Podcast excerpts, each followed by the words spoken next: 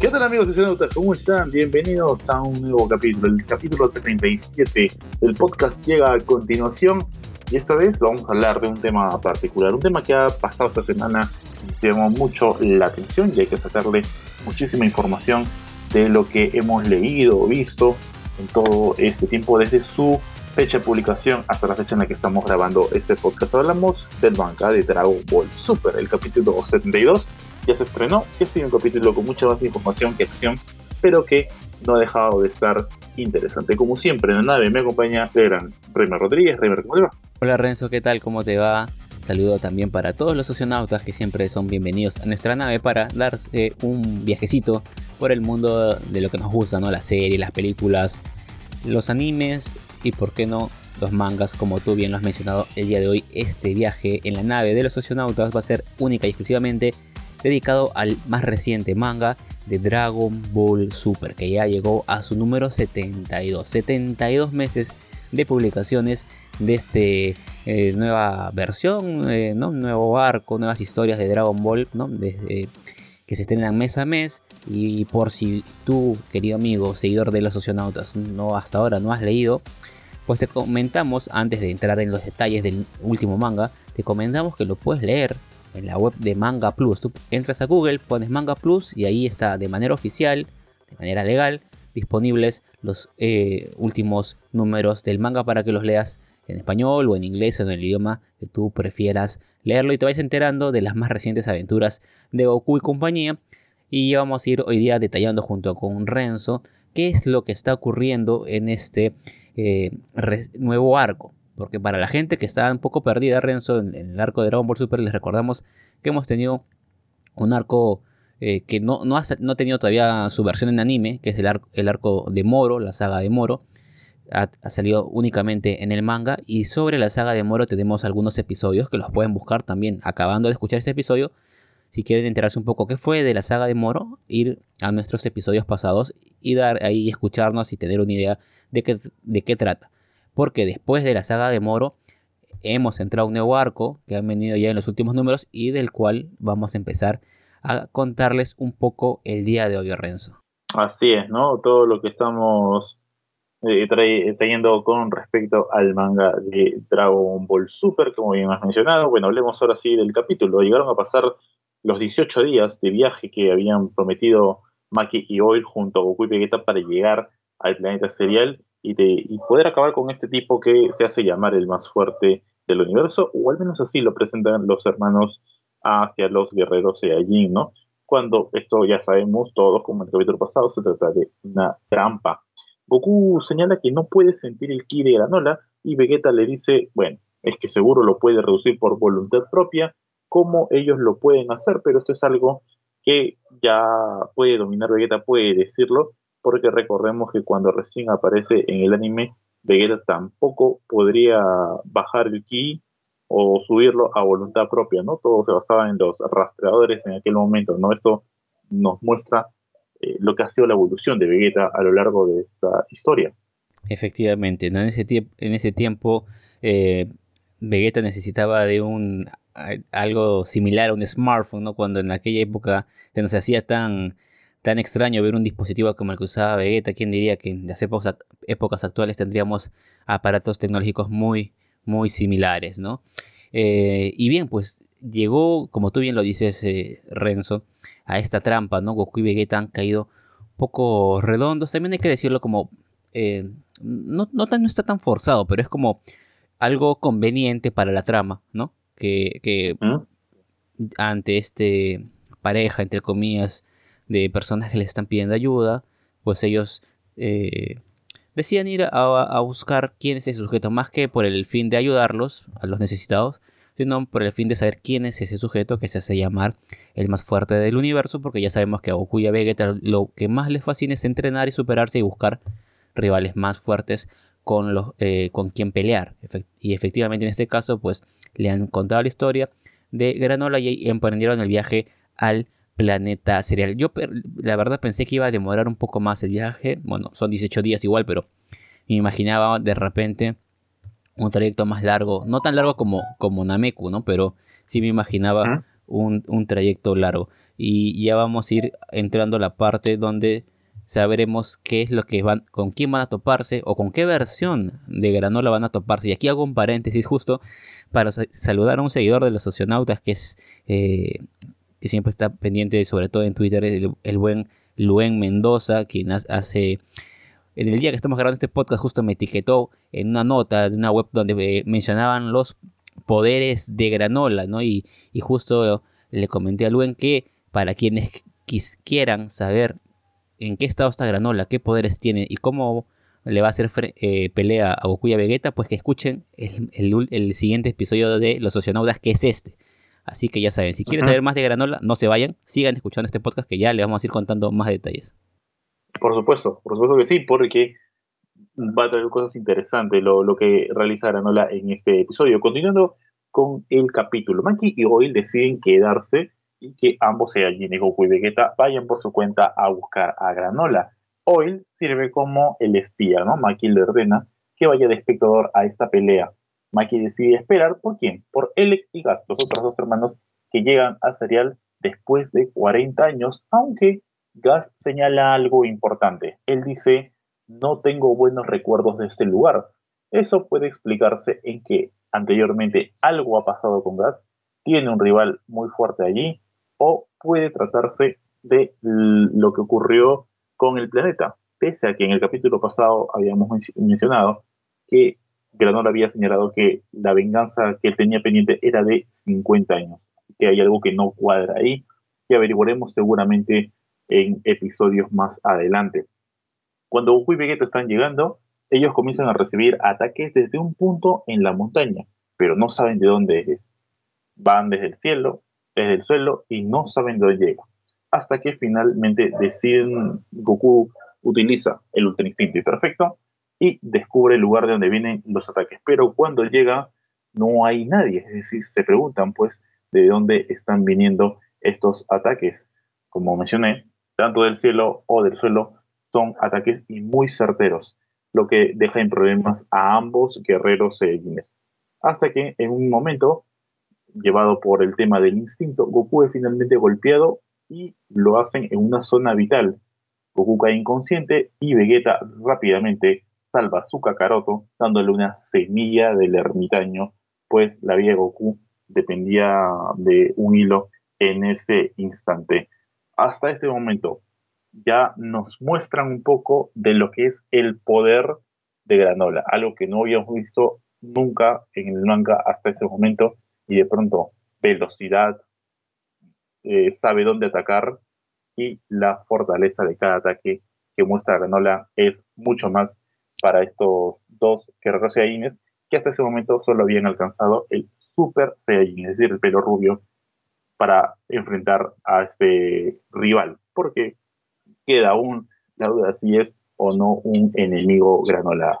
Efectivamente, y de aquí esa parte que estamos contando del manga, yo quiero resaltar el diálogo entre Elik y, Gas, perdón, y Gas, ¿no? Justo en esa parte donde dice que no le trae muy buenos recuerdos, que ya no es el mismo que de antes y que no se va a volver a repetir. O sea, eh, efectivamente ha pasado algo que hasta ahora no sabemos del todo. Hay una trama de la historia. Y de la, de la familia de estos, estos cuatro, eh, digamos, comerciantes que han tendido la trampa a Goku y a Granola, eh, yo siento que Gas es el, digamos, con personalidad más luchadora. El que tiene todo el perfil de ser el guerrero y el que tiene siempre el, hambre de ir peleando por ahí demostrando también que es fuerte. Entonces con este diálogo yo creo que en algún manga, en algunos de los siguientes números, algo van a develar y algo más va a tener que hacer Gas. Yo creo que esta es una primera pista, por eso lo resalto ahí. En este manga resaltamos esa viñeta porque algo va a tener que hacer Gas en el futuro, no sé. Eh, dejo por ahí mi, mi, teoría para ir eh, elaborando teorías. Y luego, bueno, tenemos eh, Goku, ¿no? Y tú bien lo has dicho, Renzo, yendo con Vegeta a buscar. Y lo primero que también me llamó la atención es cómo van inspeccionando las, las ruinas, ¿no? Y, luego este rápido ataque de parte de Granola. Y lo primero que vemos es esta gran velocidad, eh, gran capacidad de ataque que requiere que Goku y Vegeta se esfuercen al máximo, tan, tanto así que eh, ni siquiera el ultra instinto que están intentando usar Goku por algún momento logra evitar que reciba un golpe en algún punto vital y requiera consumir una semilla del ermitaño. Y me parece que llevaron pocas, ¿ah? me parece que llegaron dos nada más. Y ya les queda una para el resto de la batalla, batalla que recién empieza también, ¿no?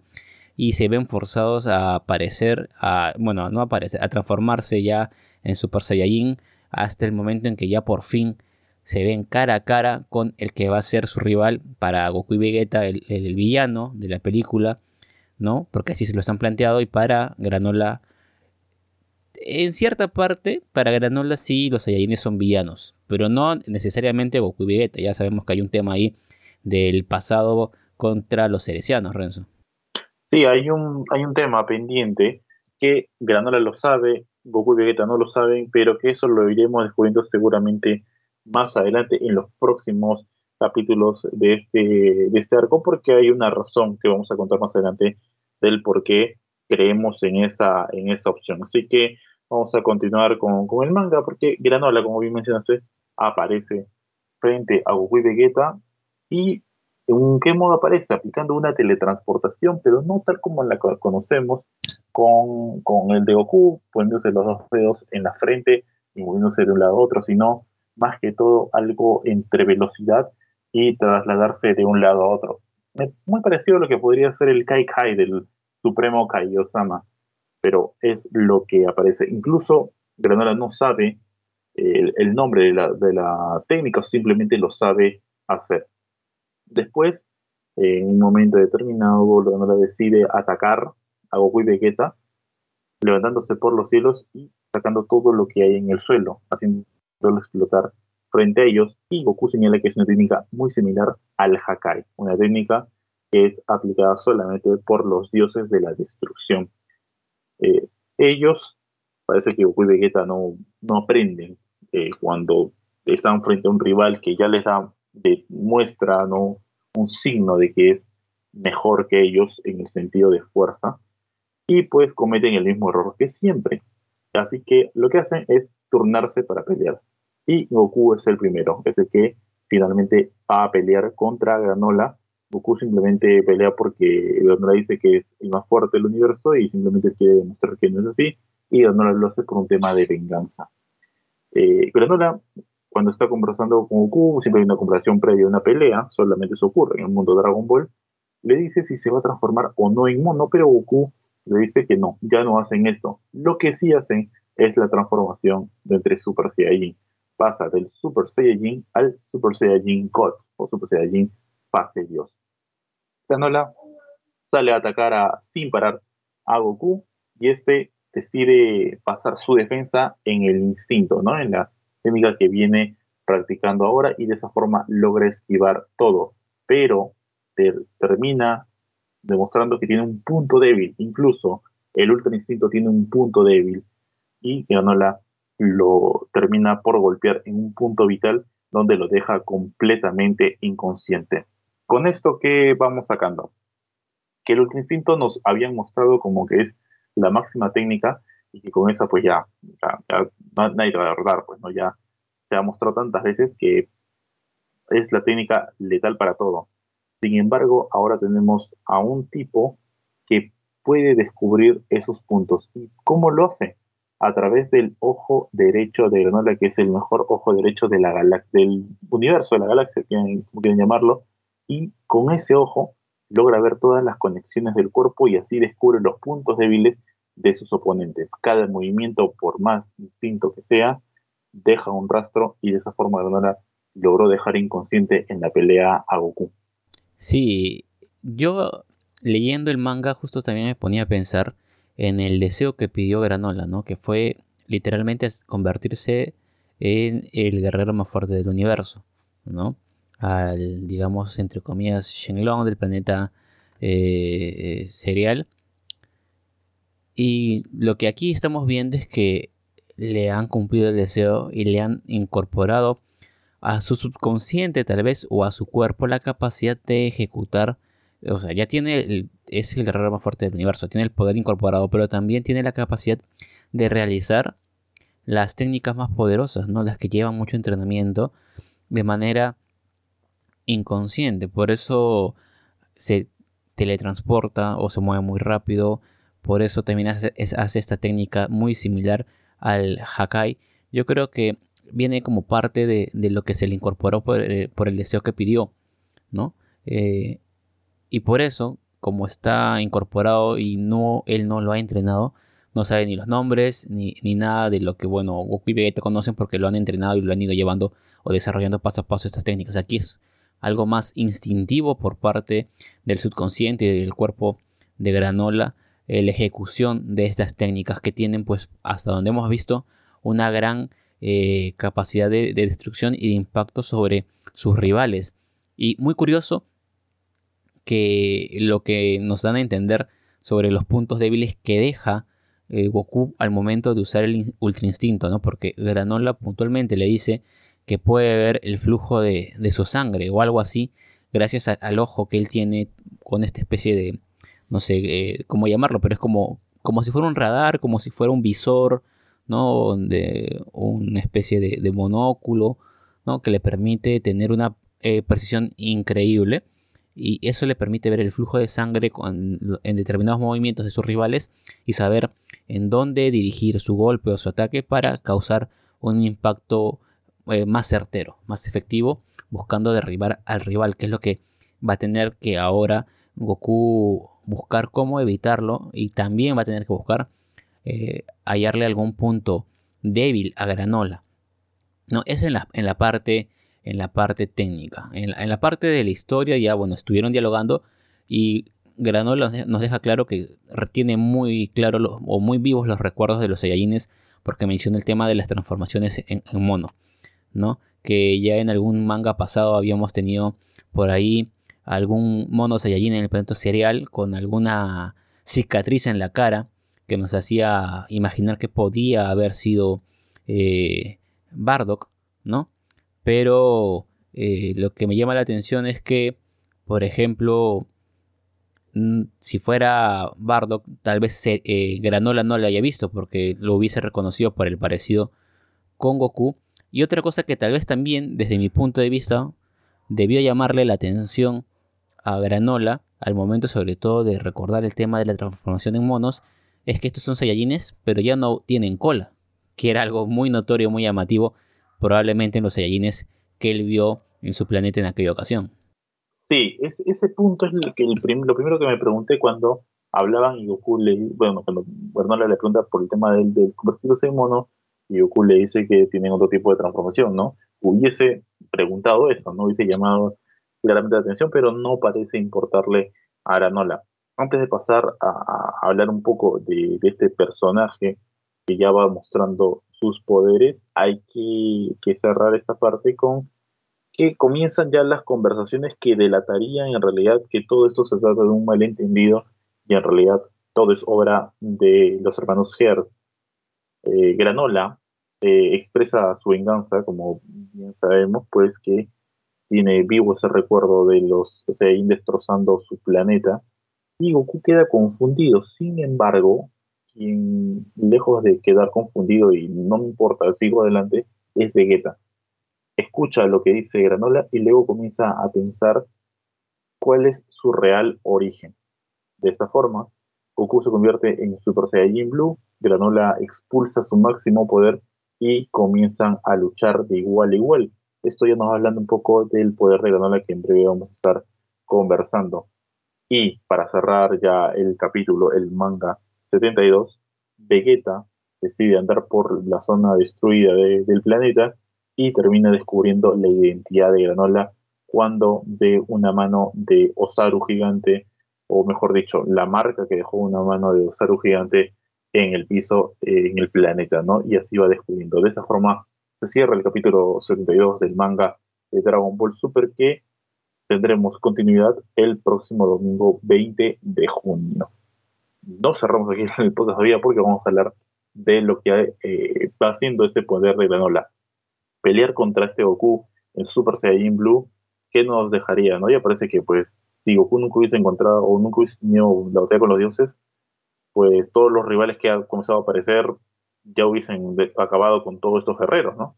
Eh, definitivamente, ¿no? Porque luego en las en algunas eh, viñetas del manga eh, se ve como Goku está transformado incluso en Super Saiyajin God, ¿no? y le explica un poco todos los nombres de las transformaciones a Granola, lo cual a él le parece un poco tonto, ¿no? Y lo único que le interesa es este pelear o bueno, cobrar su revancha y Goku incluso en Super Saiyan God em, sigue sufriendo, sigue aparentemente en desventaja contra su rival.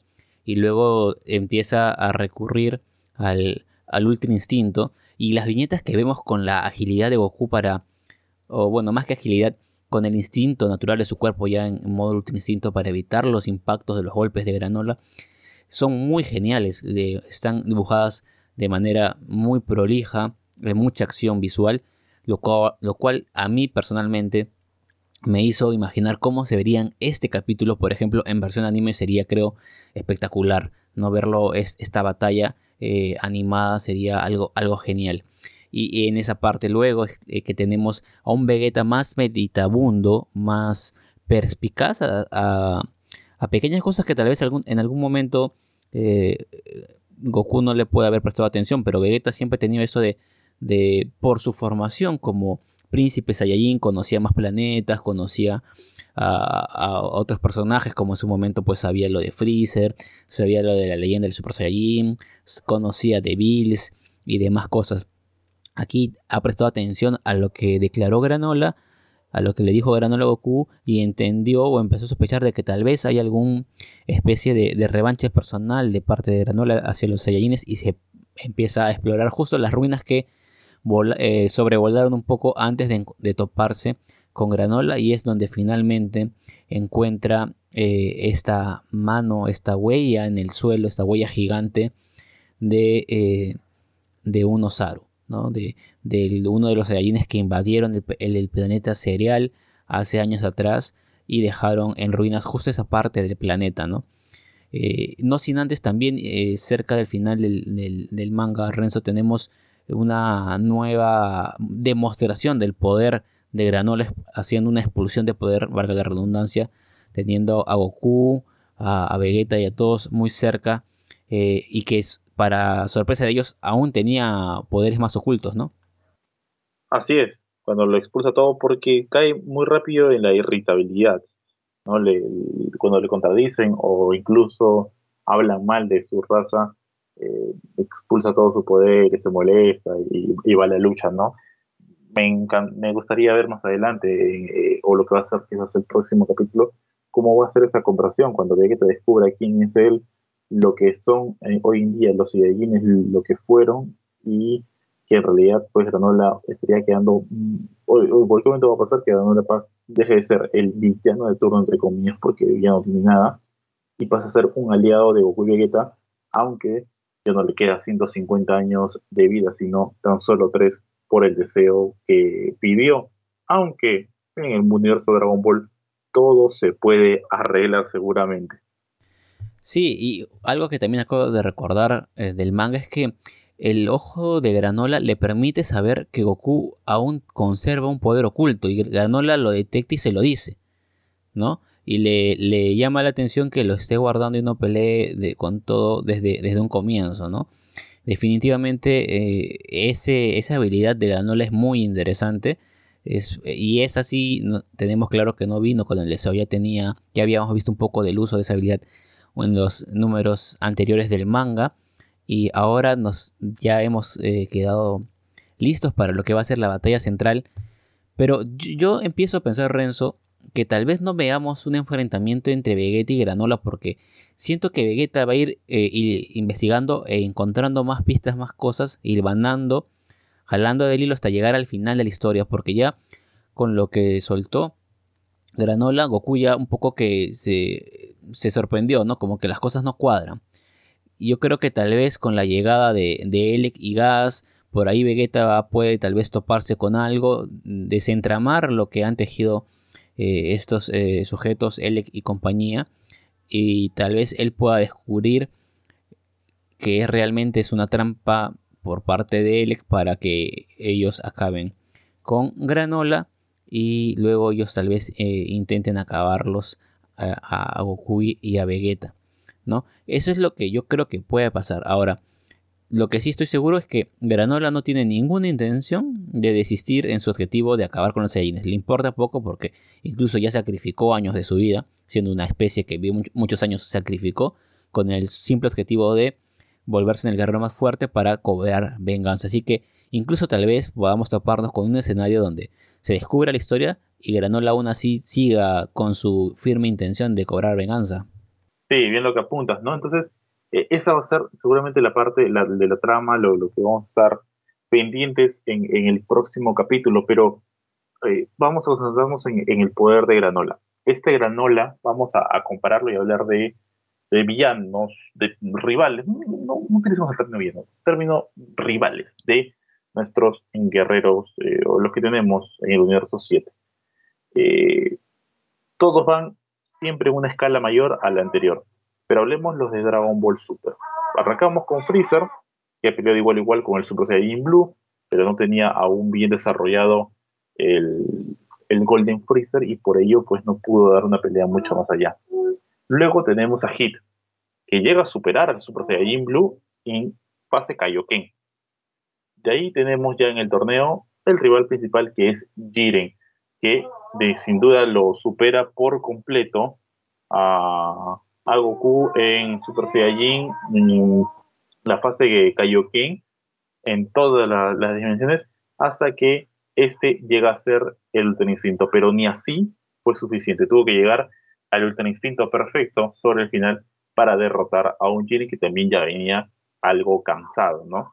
Luego viene, vamos a tocar un poco el tema de Broly, porque es parte del canon, es parte de lo que va a ser Dragon Ball Super, eh, la serie más adelante cuando se reactive. Y eh, aquí también, pues, no parece ser suficiente, ¿no? Broly sin mucha transformación llega a, superarlo, pero cuando se juntan, hacen la fusión, terminan derrotándolo. De ahí viene Moro, que también con el Ultra Instinto lo terminan, o terminan dando una pelea por igual. Granola está peleando de igual a igual en su máximo poder, creemos, frente a este Goku Super Saiyajin Blue, que no ha llegado al, al Kaioken y que aún no utiliza el Ultra Instinto. ¿Este Granola realmente es el ser más fuerte del universo, consideras? Yo creo que sí, porque los primeros indicios que tenemos son la capacidad, lo que mencionabas un instante, tiene la capacidad de hacer las técnicas como la teletransportación, algo muy similar al Hakai, algo que no tenía Granola antes y que lo ha adquirido casi instantáneamente tras el deseo. Y es muy probable que tengamos a un Granola Eje realizando técnicas muy similares a las grandes técnicas de los villanos que hemos visto o de otros guerreros que hemos visto en el universo de Dragon Ball sin que él ni siquiera las haya visto, sin que él ni siquiera las haya entrenado y sin que él siquiera sepa cómo se llaman. Simplemente las va a realizar y, punto porque han venido como parte del deseo. Creo que eh, esto o, esto es lo que vamos a ver en la historia. Ahora, a mí sí me causa un poco de, de, extrañeza. No me termino de, de, comer esa idea de que así de simple pidiendo el deseo se convirtió en el guerrero más fuerte. Me parece eh, pues algo que no, no cuadra, ¿no? Porque Nunca antes en, la historia de Dragon Ball, con el, con el tema de las esferas, alguien se le ocurrió este deseo, si no me equivoco, no siempre era el ser, el ser inmortal, ¿no? Eh, pero, o sea, tenía, claro, pero incluso, a ver, Pilaf quería ser inmortal, pero eh, nunca pidió ser el más fuerte. Y si nos podemos a pensar, vivir toda la vida sin ser el más fuerte, no tiene mucho sentido, porque, o sea, bien, no vas a morir, pero si eres una persona con un poder insignificante como Pilaf, te puedes pasar tu vida eterna sufriendo golpizas. ¿Y cuál es el objetivo de vivir? claro. E, e, en esa parte, eh, bueno, básicamente en realidad lo que pedía tanto Pilaf como el Rey Picoro era dominar el mundo. No, en ese momento era dominar el mundo, solamente se centraba en la Tierra. O sea, no, no entrenaba mucho más, pero el, Rey Picoro sí era eh, algo más fuerte, ¿no? Picoro de Aimagu. Eh, de ahí viene el tema de la inmortalidad con Vegeta, con Freezer y con todos los villanos que llegaron luego, pero estos entrenaban, excepto Freezer, que era un guerrero innato. Pero es cierto, ¿no? Lo que apunta, porque ninguno de ellos en realidad entrena para ser el más fuerte, simplemente quiere ser más fuerte día a día y lo basa en peleas, basándose en el tema de la inmortalidad para que nunca sufran una derrota por completo, algo así. efectivamente, ¿no? Y, y, eso es lo que no me termina de cuadrar. En fin, por lo que hemos visto en este número del manga, parece que el deseo sí ha cumplido las expectativas de Granola porque Goku la está pasando mal. O sea, Granola, cada golpe que le llega a acertar de lleno, golpe letal, Goku o, termina desmayado o termina este, requiriendo una semilla del ermitaño o pierde una transformación, como fue en la parte final, no estaba en el modo ultra instinto, le, hacer, le, un golpe en, aparentemente en la boca del estómago y lo, y lo lleva al piso y, pierde la, transformación. No, no queda inconsciente ni nada, pero sí lo desconcentra un rato para que, eh, como eh, lo mencioné hace un instante, ¿no? consigue ver el flujo de sangre, sabe dónde darle el golpe preciso y perdió la transformación.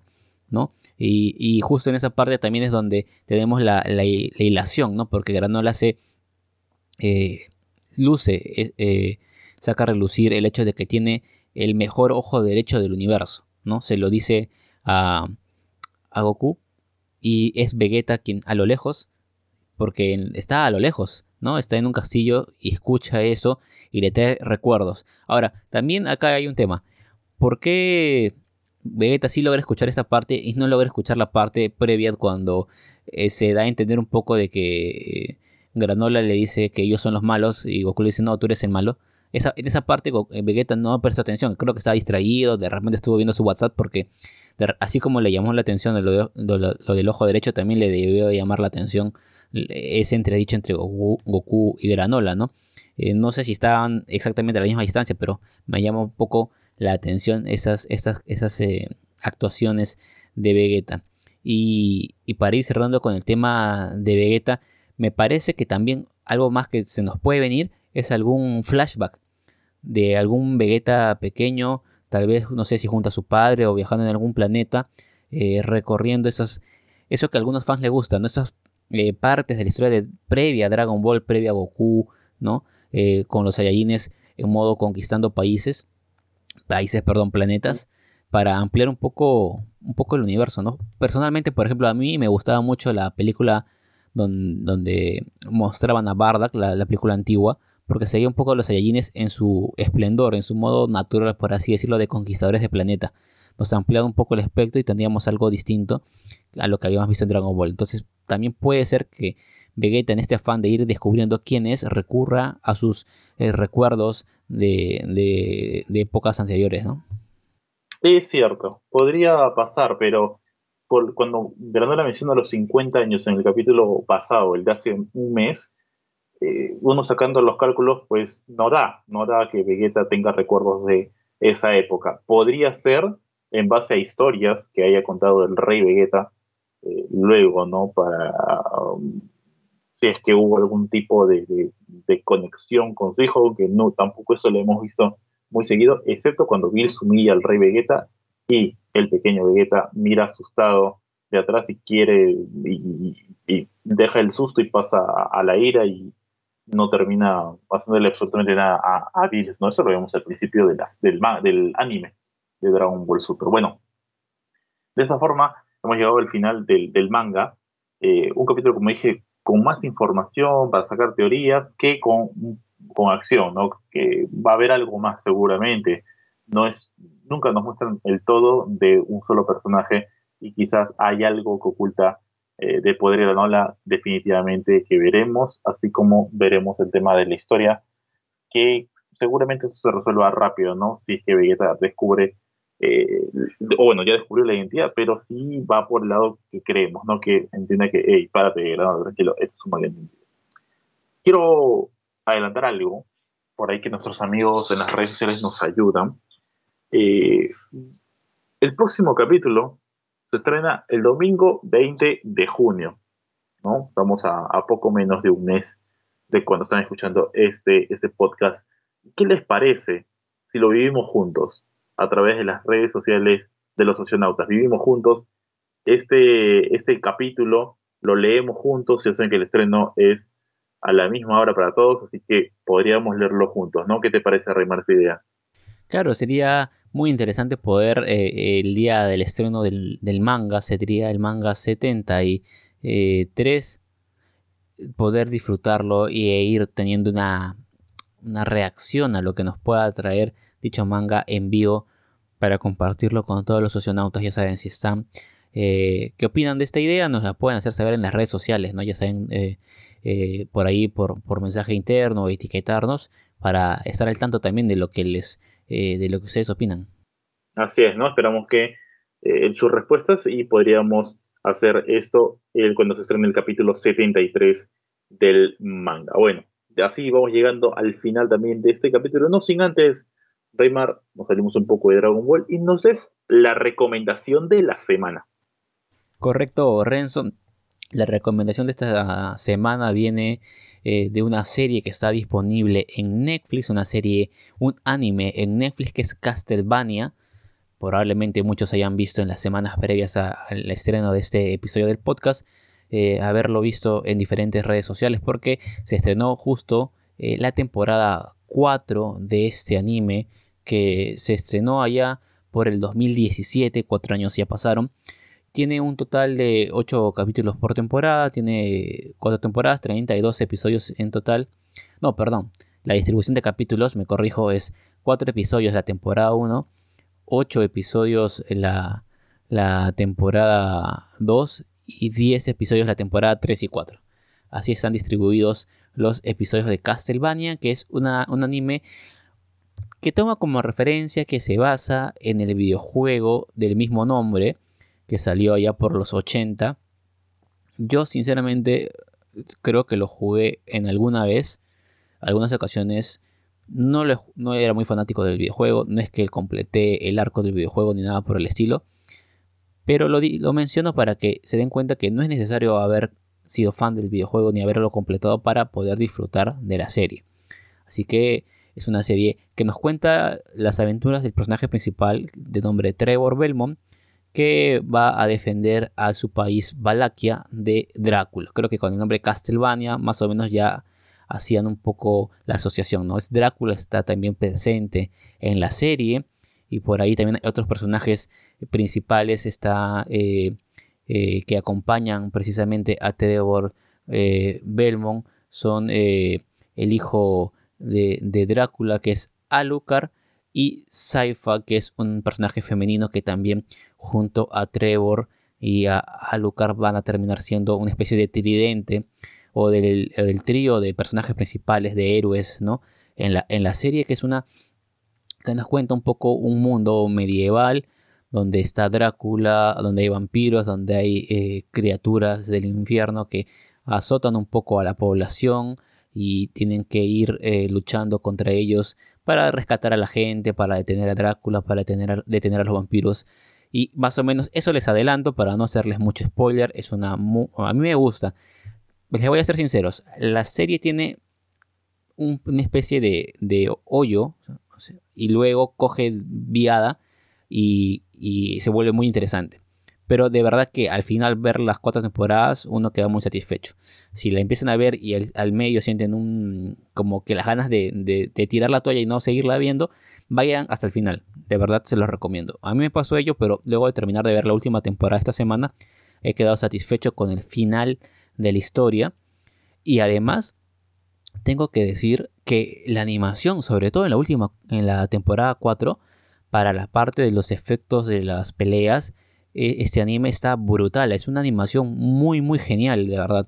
Y por lo que estuve leyendo, el estudio que ha realizado la animación de Castlevania va a estar a cargo eh, de la animación de Master of Universe, que ya les comentamos en un episodio pasado que va a salir dentro de poco en Netflix, no la continuación de, de He-Man y compañeros. Y con eso ya creo que podemos tener garantizado que la animación de esta serie va a estar muy buena, porque lo que han hecho con Castlevania en su temporada 4 ha sido genial, ha sido muy top de verdad. Así que ya saben, son 32 episodios, más o menos 20 minutos, 24, típico duración de episodio de anime. Eh, creo que la mayoría estamos acostumbrados a cuánto dura un episodio de anime, así que tranquilamente en un domingo entero se lo pueden ver, en, un fin de semana o si lo quieren disfrutar más calmadamente durante toda una semana, lo pueden ver. Castlevania, cuatro temporadas en Netflix, es la recomendación de esta semana. Correcto, muy bien. Sí, muchos capítulos, o muchas series deberían tener esa duración de capítulos, ¿no? Porque a veces verte siete, ocho temporadas de capítulos de una hora es, es un poquito tedioso, ¿no? Habría que tener muchísimo tiempo o estar ahí sentado en la nave para tener tanto tiempo y poder verlo, definitivamente. Pero bueno, vamos cerrando el capítulo del día de hoy. Gracias a todos los que nos han acompañado en este podcast. Ya saben que pueden dejar todos sus sugerencias, comentarios en las redes sociales y pues nos dicen de dónde están escuchando este episodio y ya nosotros vamos a calentar la nave y nos vamos hasta una siguiente edición. No sin antes, Rima, nos recuerdes las redes sociales. Por supuesto que sí, nos pueden seguir en Facebook como los socionautas para que lleguen a nuestra fanpage y le den like. Pueden encontrarnos en Twitter como arroba los oceanautas y en Instagram también se encuentran como los-oceanautas para que nos sigan en todas nuestras redes sociales y por ahí nos pueden etiquetar en algún tweet, mandarnos algún mensaje por el fanpage o por la cuenta de Instagram para leerlos y conocer un poco sus opiniones, ¿no? Acerca del tema que hablamos en el podcast, de los podcasts pasados o de qué cosa quieren que hablemos o cualquier otra cosa para cualquier otro tema que quieran comentarnos. Para eso están abiertas todas nuestras redes sociales. Y también pueden etiquetarnos y seguirnos en nuestras redes sociales personales. A mí me encuentran en Twitter como en Twitter, en Instagram también, perdón, en ambas redes me encuentran como arroba reymatr14. Y a ti, Renzo, dinos por favor cómo te encontramos. Como arroba rleonp90. Bien, momento de partir y nos vamos a encontrar la próxima semana con también otro episodio especial. ¿Cuál es? Atentos al siguiente capítulo de Los Socialistas. De nuestra parte, a cuidarse muchísimo, quedarse cosas de ser necesario. Nosotros despegamos. Nos vemos hasta una siguiente edición. ¡Chao!